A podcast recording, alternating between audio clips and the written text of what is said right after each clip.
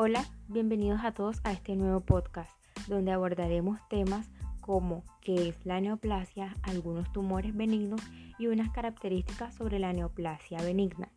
Entonces, para empezar, la neoplasia significa simplemente crecimiento nuevo. Las células neoplásicas disfrutan de cierto grado de autonomía y tienden a aumentar el tamaño, aunque puede que la autonomía no sea completa. Algunas neoplasias necesitan algún apoyo endocrino. Esta dependencia a veces puede ayudar terapéuticamente. En oncología, la división de las neoplasias en benignas y malignas es importante. Esta clasificación es base en el criterio de la potencial conducta clínica en una neoplasia. Se dice que un tumor es benigno cuando se considera que sus características microscópicas y macroscópicas son relativamente inocentes, que se mantendrá localizado y que no puede mm, diseminarse a otros lugares y que pueden también estirparse mediante alguna cirugía local. El paciente generalmente sobrevive, mas sin embargo, se debe observar que los tumores benignos pueden producir masas no tan bien localizadas y a veces pueden causar una grave enfermedad. Todos los tumores, benignos o malignos, tienen dos componentes básicos. El primero sería el parenquima, formado por células transformadas o neoplásicas, y el segundo, el estroma de soporte derivado del huésped y no neoplásico, formado por tejido conjuntivo, vasos sanguíneos y células inflamatorias derivadas del huésped. Ahora hablemos un poco de los tumores benignos.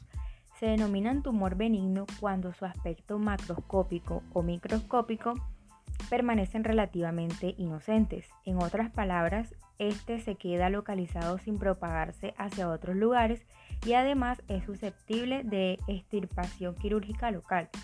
La clasificación de los tumores benignos es la base para nombrar sus variantes malignas. Tumores de las células mesenquimatosas. Estos se designan agregando al sufijo OMA y luego este va predecido por la referencia a la célula o del tejido de origen.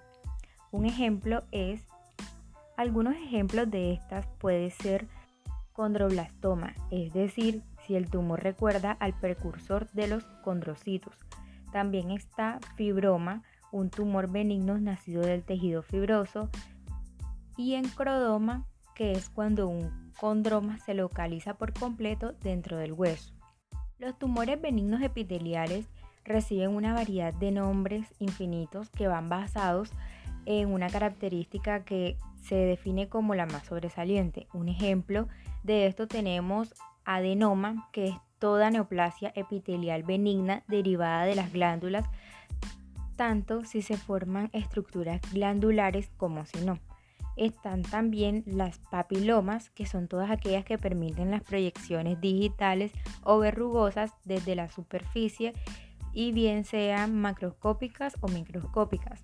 También tenemos las citoadenomas, que son las que se forman grandes masas quísticas en el ovario y está pólipo, que es una proyección macroscópica visible eh, que se ve sobre una superficie mucosa, ya sea proyectada, por ejemplo, hacia la luz gástrica del estómago o del colon. Continuando con las características de la neoplasia benigna, eh, encontramos que para un paciente no hay nada más importante que pues, ser informado de que tiene un tumor benigno. En general, los tumores benignos parecen ser genéticamente simples y presentan menos mutaciones que los cánceres y son genéticamente estables. Es decir, que su genotipo se modifica poco a poco con el tiempo. Esta última característica podría explicar por qué los tumores benignos como las lipomas y los leiomiomas se transforman en procesos malignos en contadas ocasiones, si es que llegan a hacerlo. Existen cuatro características básicas con las que es posible distinguir los tumores benignos y son la diferenciación y la anaplasia, mm, la velocidad del crecimiento y la invasión local y por último la metástasis.